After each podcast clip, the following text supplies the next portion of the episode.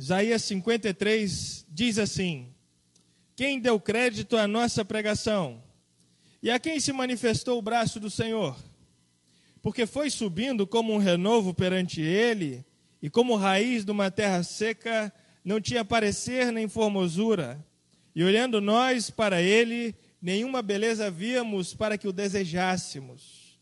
Era desprezado e o mais indigno entre os homens, homem de dores, experimentado nos trabalhos, e como um de quem os homens escondem o rosto, era rejeitado e não fizemos dele caso algum. Verdadeiramente ele tomou sobre si as nossas enfermidades e as nossas dores levou sobre si, e nós o reputamos por aflito e ferido de Deus e oprimido. Mas ele foi ferido pelas nossas transgressões e moído pelas nossas iniquidades. O castigo que nos traz a paz estava sobre ele, e pelas suas pisaduras fomos sarados.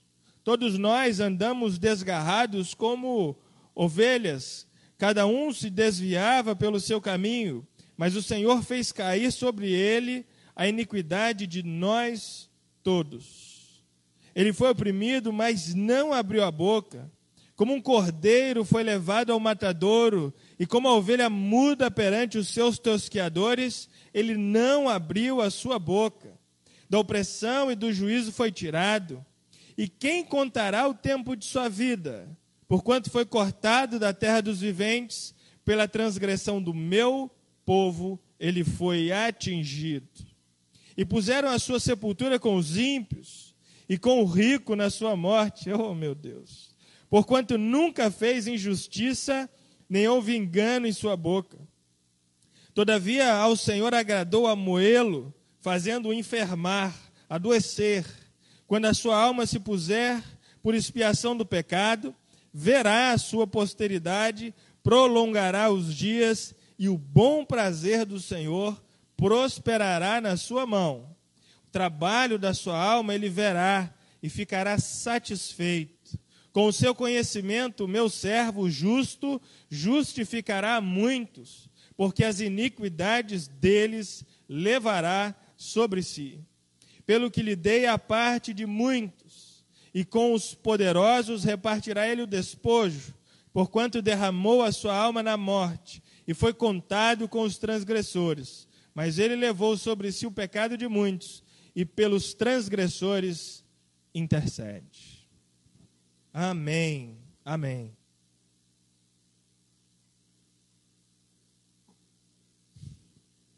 Texto muito conhecido do profeta Isaías, que fala a respeito do ungido, do Cristo.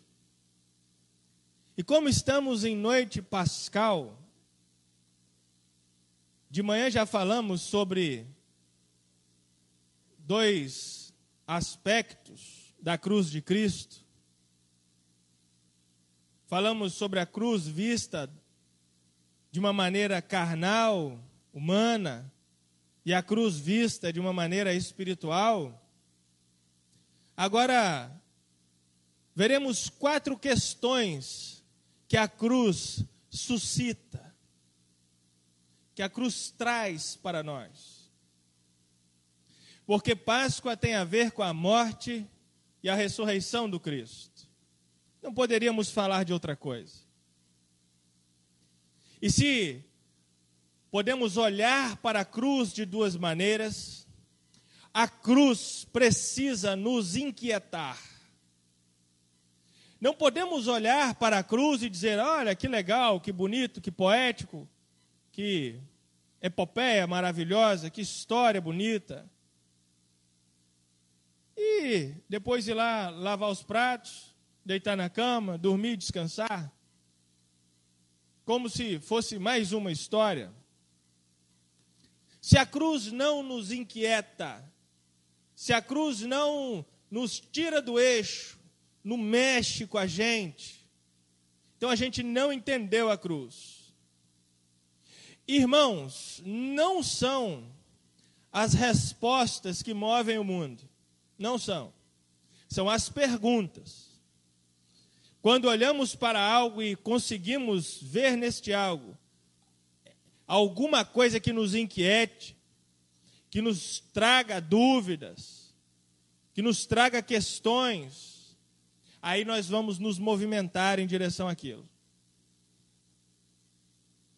E a cruz traz para nós pelo menos quatro questões neste texto, que o profeta fala do ungido, do Cristo, do escolhido de Deus. Pelo menos quatro. Porque a cruz é, sem sombra de dúvida, a maior expressão de amor de Deus por nós. Então, nesse movimento de amor, ao olharmos para a cruz, neste movimento de amor, sob o prisma deste movimento de amor que Deus faz por nós, pelo menos quatro questões. Primeira delas é: o que ou quem levou Jesus à cruz? Por isso que eu gosto dos lançamentos que a gente cantou. Primeira canção da noite. É, como é que é? é? Os cravos, como é o refrão? Os cravos. A mão que segurou o martelo era a mão de Deus. Os cravos que feriram seu corpo, pegando a cola aqui do Zé Fábio, eram meus e seus. E lá na estrofe fala que Jesus Cristo se entregou também. Belíssima canção. Porque olha só o verso 5. Mas ele foi ferido pelas nossas transgressões e moído pelas nossas iniquidades. Veja o verso 8. Pela transgressão do meu povo ele foi atingido. Veja o verso 12. Ele levou sobre si o pecado de muitos o que, irmãos, levou Jesus à cruz? Os nossos pecados. Em primeiro lugar, os nossos pecados. Isso precisa ser uma resposta pronta à questão da cruz de Cristo. Porque quando pecamos, irmãos, o martelo continua a retinir naquele cravo e a esfolar a mão do Cristo. O nosso pecado não pode ser tido como algo comum, como um problema qualquer, como uma coisa corriqueira. Não! Não podemos encarar o pecado de uma maneira natural. O pecado não é natural. Foram os nossos pecados que arrancaram o Deus Criador dos céus e o pregaram naquela cruz. Nós não podemos nos assentar na nossa vida e falar: está tudo bem, está tudo certo, eu peco, mas está tranquilo, Jesus resolveu. Ok, ele resolveu, mas custou caro e continua a custar, veremos mais aqui à frente. Então, em primeiro lugar, o que leva Jesus à cruz são os nossos pecados. Mas, uma outra questão pode ser suscitada, mas Deus sabia que iríamos pecar, por que então permitiu todas essas coisas? Verso 6: O Senhor fez cair sobre ele a iniquidade de todos nós verso 10. O trabalho de sua alma ele virá, ficará satisfeito com o seu conhecimento. Verso 10, perdão. Todavia o Senhor agradou moê-lo, fazendo-o adoecer. Quem leva Jesus à cruz? Deus. Deus leva Jesus à cruz. Deus. Disse de manhã que Jesus não é um plano B de Deus.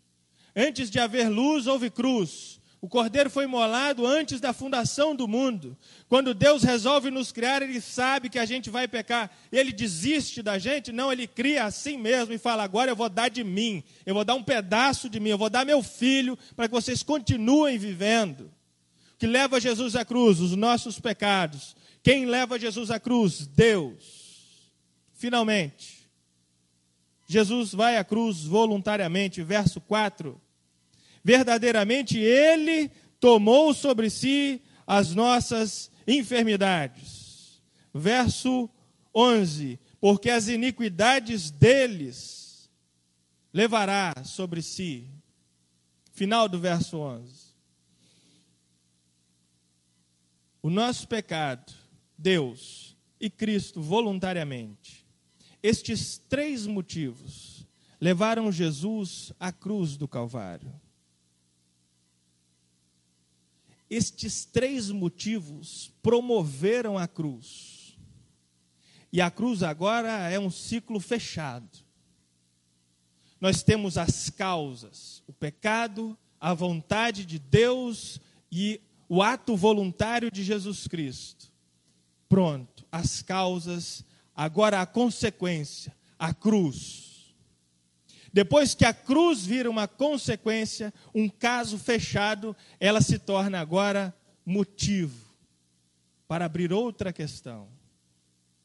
Se esses três motivos levaram Cristo à cruz, a cruz agora é o motivo que nós vamos a Cristo.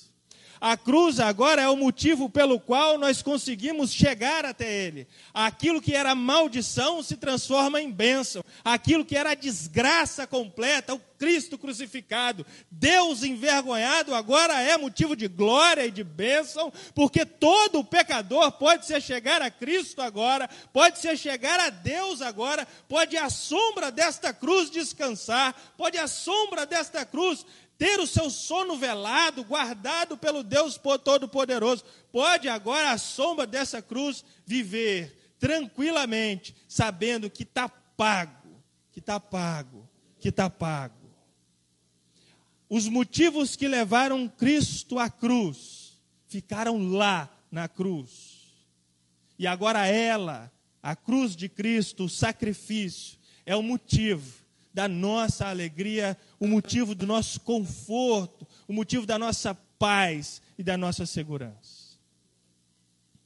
É aos pés da cruz que nós depositamos. Tem até uma canção, como é bom aos pés da cruz depositar este meu fardo pesado e árduo de carregar. Essa também é lançamento. Isso aí. Quando o seu Adilson era criança, ele cantava essa música. É lançamento essa. Mas é verdade. Agora, nós temos a cruz para depositar o nosso fardo pesado e árduo de carregar. Descansar então mente e coração no Senhor. Amém. Depois, uma segunda questão, que ao olharmos para a cruz, precisa nos inquietar. O motivo da cruz e qual o tipo de sofrimento que Jesus passou? Qual é o tipo de sofrimento que Jesus sofreu, afinal? Primeiro, o sofrimento é moral. Jesus foi rejeitado. O verso 3 diz: era rejeitado, o mais indigno entre os homens, era rejeitado. No final diz: e não fizemos dele caso algum. Passeando rapidamente pelo texto, Jesus é rejeitado pelo seu povo. O texto diz que ele veio para os seus e os seus não o receberam. Jesus foi rejeitado pelos religiosos da época, chamaram ele de beberrão, de glutão, de endemoniado. Xingaram a Jesus com tudo que era possível. Pela própria multidão que ele curou, que ao final grita alto: crucifica-o. Ele foi rejeitado pela autoridade romana, governador. Quando ele nasce, o Herodes manda matar todo mundo, toda criança da idade dele. Foi caçado. Foi rejeitado pela autoridade judaica. Quando ele foi para o sinédrio e arranjaram falsas testemunhas para falar contra ele, nenhuma era consistente, mas foram lá e o rejeitaram, arranjando gente para mentir a respeito dele. Foi rejeitado pelos apóstolos Judas o trai, Pedro o nega, os demais fogem. Foi rejeitado por nós. Por nós. Porque quanta gente aí fora rejeita a obra do Cristo. Quanta gente conhece a obra do Cristo. Quanta gente ouve esse sermão Quanta gente ouve essa pregação, essa pregação de que o Cristo morreu para nos salvar dos nossos pecados, faz caso dela, continua a rejeitá-lo. O Cristo continua rejeitado, mesmo após a sua ressurreição. Ele sofre humilhação, como de quem os homens escondem o rosto, continua o verso 3, cuspido no sinédrio, açoitado, maldizido, esbofeteado pelos soldados, sofrimento físico, diz o verso 2. O verso 2 diz assim: Meu Deus, não tinha parecer nem formosura, toda feiura foi depositada no Cristo, que é feio, disforme, repulsivo, que causa ojeriza, tudo. Finalmente, sofrimentos físicos, contusão, né? Bateram, soco, tapa, prego, lança, chicote, coroa de espinho. Meu Deus, que show de horrores. Venho dizendo isso há algum tempo aqui, porque acredito ser isso o tom do nosso momento. Cada uma dessas feridas, sejam elas as produzidas pela humilhação, que arrocham lá na alma, sejam aquelas produzidas no corpo e causam dor, cicatrizam cicatrizam. E são essas cicatrizes que servem para curar a incredulidade das pessoas. Cada uma das cicatrizes do Cristo, cada um dos sofrimentos do Cristo, cura a incredulidade das pessoas. Não me custa lembrar o Tomé, que é curado pelas cicatrizes nas mãos do Cristo, que tem a sua incredulidade dissipada pelas cicatrizes na mão do Cristo.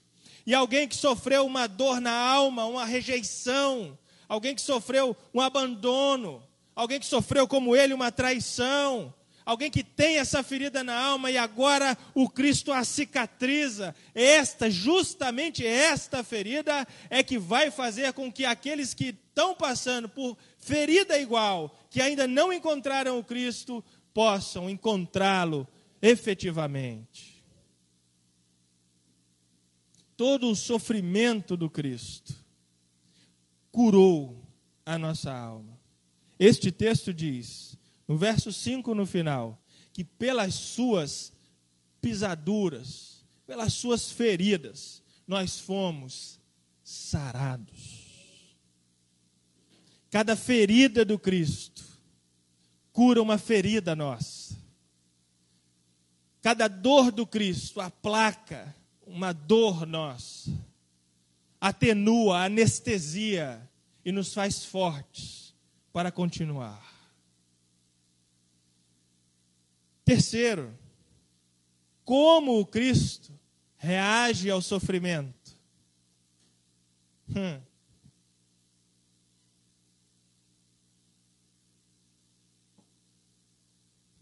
Não importa muito o que o mundo faz com você. Importa bem o que você faz com que o, que o mundo faz com você. Ou seja, a maneira como você reage a maneira como nós reagimos ao mundo. Como é que a gente sabe se alguém é cristão? Ah, é porque ele canta aqui na frente, porque ele prega aqui na frente, porque ele ajuda na igreja, porque ele fica lá no som, porque ele toca direito, porque ele fala amém, aleluia, porque ele anda com a Bíblia debaixo do braço, porque ele anda de calça comprida, porque ele corta o cabelo bonitinho. Não. Quando é que a gente vai saber que alguém é crente? Crente mesmo, raiz, crentão mesmo, bom. Quando vem a ofensa quando vem a prova, e aí nós observamos a maneira como ele reage a isso. Como ele reage. Porque nós andamos pelas ruas e aí a gente anda de maneira normal. Aqui na igreja a gente se policia. Às vezes você fala o palavrão lá na rua, Mas aqui na igreja você dá aquela zipada na boca e não fala. Segura a onda, você está no meio dos irmãos, está perto do pastor, segura a onda. Um exemplo. Mas quando você está lá dirigindo seu carro, bonitão, parará, pororô, e alguém vai lá e te corta pela direita, ainda reclama com você, bota a mão para fora, solta um dedo grandão. Aí o que, que você faz? Você, você reage. Você reage. É porque você está desprevenido. Aí o que está dentro de você pula para fora, porque está desprevenido. Você quer saber se o camarada é crente, vai na obra da igreja. Quer saber se o homem é crente, você vai na obra. Por quê? Na obra vai ter uns pedaços de pau para cima. O irmão vai carregar cimento para lá, cimento para cá, ele vai dar um trupicão no pedaço de pau, e é naquela hora que você vai ver o glória a Deus saindo. Você vai ver como é bonito. É, é ué. Pula o que está aqui dentro, para fora. Então importa a maneira como a gente reage. E o que a cruz nos mostra, gente, assim, ó, escancarado no outdoor, lindo, maravilhoso, é a maneira como Cristo reage. Olha o 7. Ele foi oprimido, mas não abriu a boca. Como um cordeiro foi levado ao matadouro, e como uma ovelha muda perante os seus tosqueadores, ele não abriu a sua boca. Quieto, calado foi assim que o Cristo reagiu ao sofrimento. Eita! Eita! Tozer, A.W. Tozer, escreveu um livro. Não me lembro o nome exatamente, mas são cinco regras ou cinco maneiras, cinco alguma coisa assim, para obter poder espiritual. Você ser aquele crentão poderoso, bom para testemunhar bom para pregar, pronto, sempre, para reagir bem. E aí ele fala assim que um desses votos, cinco votos, lembrei, cinco votos para obter poder espiritual. Salvo engano, o terceiro voto é: nunca se defenda. Nunca se defenda. Veio a pancada, absorve. Que isso, eu não vou aguentar. Ora, é para obter poder espiritual. Nunca se defenda, porque todas as vezes que você se defender, que nós nos defendermos, que a igreja se defender, ela vai ocupar o lugar do Deus que a defende. Ela vai passar a confiar em carros e cavalos e deixar de confiar no Senhor dos Exércitos. Quando a gente se defende, a gente usa o nosso escudo, a gente usa a nossa força, a gente vai pela nossa cabeça, a gente vai até onde a gente aguenta e aí dá tudo errado nunca se defende, é a lição do Cristo. Como ele reagiu ao sofrimento? Mudo, calado, não se defendeu, deixou que Deus o defendesse.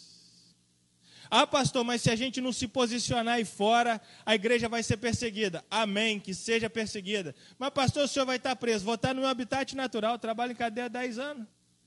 Para mim está sossegado, suave. Já sei os caminhos, já sei até as gírias. Paciência. Ah, pastor, vão entrar aí, vão querer casar gente do mesmo sexo, do mesmo. É, como é que fala? Pessoa do mesmo sexo na igreja. Pô, não posso casar, mas é lei. Então vou ter que descumprir a lei. Paciência. Uai, não posso fazer isso. É, a Bíblia não me autoriza. Fazer o quê? Ser preso, ué. paciência. Ué, e aí? Não, então a gente tem que ir para a política para a gente se posicionar, porque lá vai ter voz. Que nada. Bobagem. A gente tem que orar, a gente tem que jejuar, a gente tem que ler a palavra, a gente tem que estar aqui reunido, a gente tem que ajudar o pobre, a gente tem que ajudar o que está nu, que não tem as coisas, é isso que a gente tem que fazer. O resto, meu irmão, deixa Deus tomar conta. E aí a igreja está tomando pancada. Amém, amém, e deixa bater mesmo. E quanto mais bate, mais a gente cresce, igual massa de pão. Deixa. É essa a igreja de Cristo. E outra, se ela for perseguida, não é novidade. Já foi no passado e foi assim que ela cresceu. E foi a base da perseguição que o evangelho chegou até a gente. Dura é esta palavra, mas é o que a cruz do Cristo nos ensina. Como é que ele reage ao sofrimento? Ele fica na dele e deixa Deus defendê-lo. Deus o defendeu? Aparentemente, não. Ele morreu na cruz. Mas ele não está lá. Posso ouvir um amém aí? É. Amém. Ele não está lá, não, gente. E a gente não vai ficar lá também, não. Não vai, não. É lógico que esse momento é muito difícil que a gente está vivendo. Muito. Mas se temos uma esperança na qual nos agarrar, é que a gente não vai ficar lá. A gente não vai. O que, que custa? Como é que faz para não ficar? Crê em Cristo. Agarre-se a Ele. Com toda a força que você tiver. E vai dar certo. Finalmente, então, a quarta pergunta, a quarta questão que a cruz suscita: se há tanto sofrimento, se as causas da cruz são essas, se a reação a esse sofrimento é boca fechada, ficar calado, que recompensa essa cruz traz? Verso 10 diz assim: Verá a sua posteridade, final do verso 10, prolongará os dias e o bom prazer do Senhor prosperará na sua mão, verá a sua posteridade. Verá os seus e o depois dos seus, e verá, e verá, e verá, e verá para sempre, porque a recompensa da cruz é a vida eterna. A recompensa da cruz é uma vida que começa agora boa que começa agora, em que a gente vive em paz, apesar dos momentos difíceis. A vida eterna já começou, já é de agora, afinal ela é eterna, essa vida vai seguir. Para a nossa frente é só vida. A morte traga o que fica para trás, não dá para voltar. Agora para frente é só vida. Ah, mas tem um negócio que chamam de morte ali no meio. Amém. Uns vão pagar esse pedágio, outros não. Para frente é só vida. Então é vida eterna. Qual é a recompensa da cruz? É vida eterna.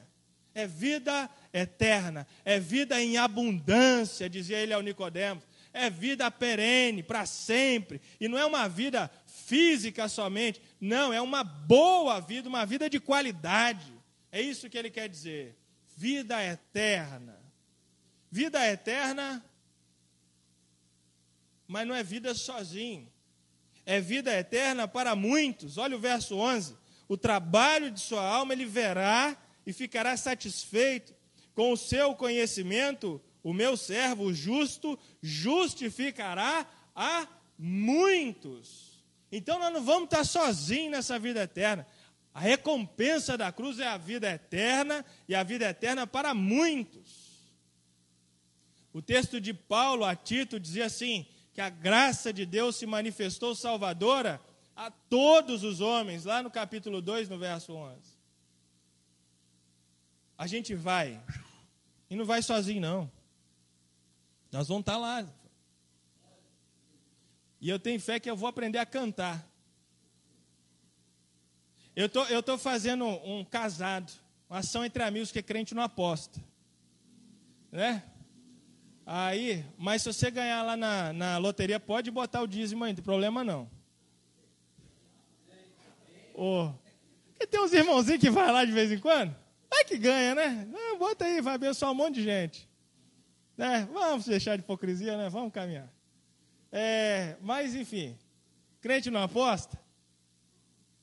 Aí, aí eu estou fazendo um casado, assim, entre amigos, que a música, a primeira que vai tocar no céu é, é porque ele vive. Posso crer? Eu tenho certeza que a primeira que vai tocar lá vai ser essa. Amém. Mas eu tenho de aprender a cantar. Porque senão eu vou fazer feio desafinar no coro lá, né? Não vai ficar legal. Pregar não vai valer mais. Não tem mais nada para pregar. Vai estar tá tudo resolvido.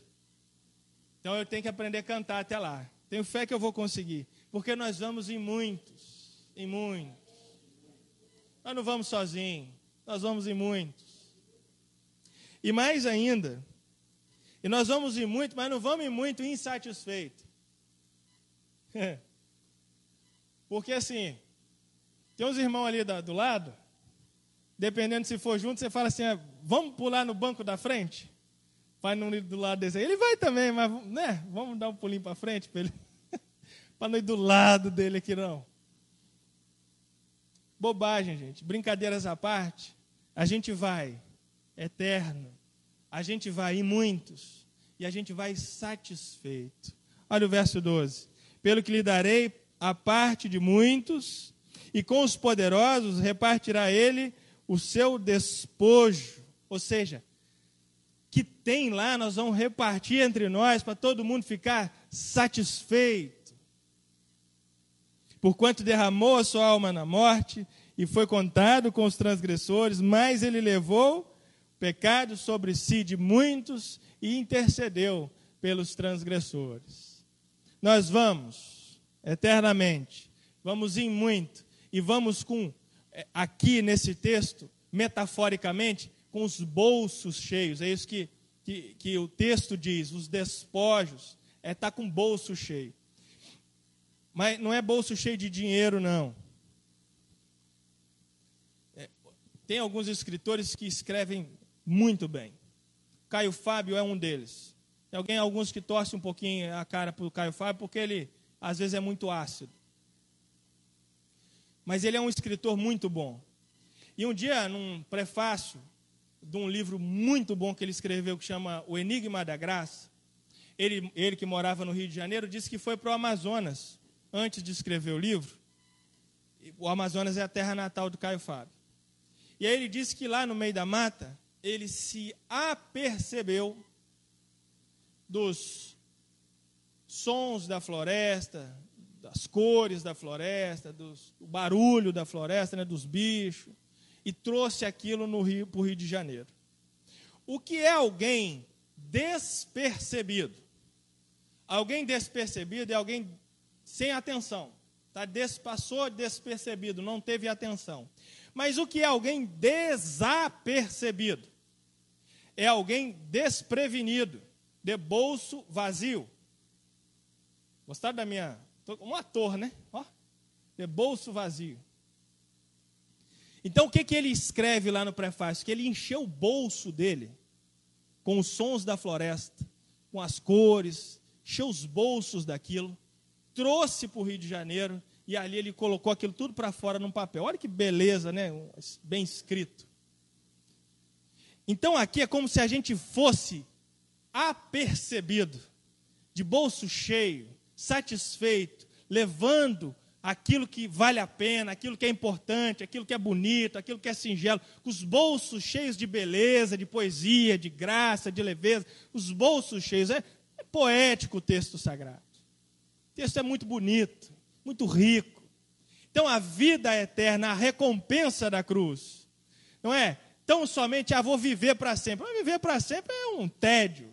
Se for viver para sempre à toa, sem fazer nada, nem sei se vale a pena. Não, mas não é assim, não, calma. É viver para sempre e viver em muitos. Nós vamos ter companhia, nós vamos estar perto da gente, que a gente, perto de gente que nós amamos, é com companhia. E é satisfeito, é com os despojos no bolso, é apercebido, é pleno, satisfeito, feliz, contente e alegre. Esta é a recompensa que a cruz nos dá. Não fomos nós que conseguimos, mas ela nos dá essa recompensa, essa possibilidade, esta certeza, em nome de Jesus Cristo. Então, que estas questões estejam vivas no nosso coração quando lembrarmos da cruz de Cristo. Quem coloca ele lá? O que ela vira motivo depois? Qual é o sofrimento que Cristo sofreu? Como ele reagiu a esse sofrimento? E qual a recompensa de tudo isso? A recompensa é nossa. Ele nos abençoou sobremaneira. Amém? Portanto, que haja então sobre nós essa bênção. E a cada dia estejamos firmados na certeza desta recompensa que a cruz do Cristo, que o sacrifício dele no Calvário nos trouxe, que a ressurreição dele consolidou para as nossas vidas. Louvado seja Deus.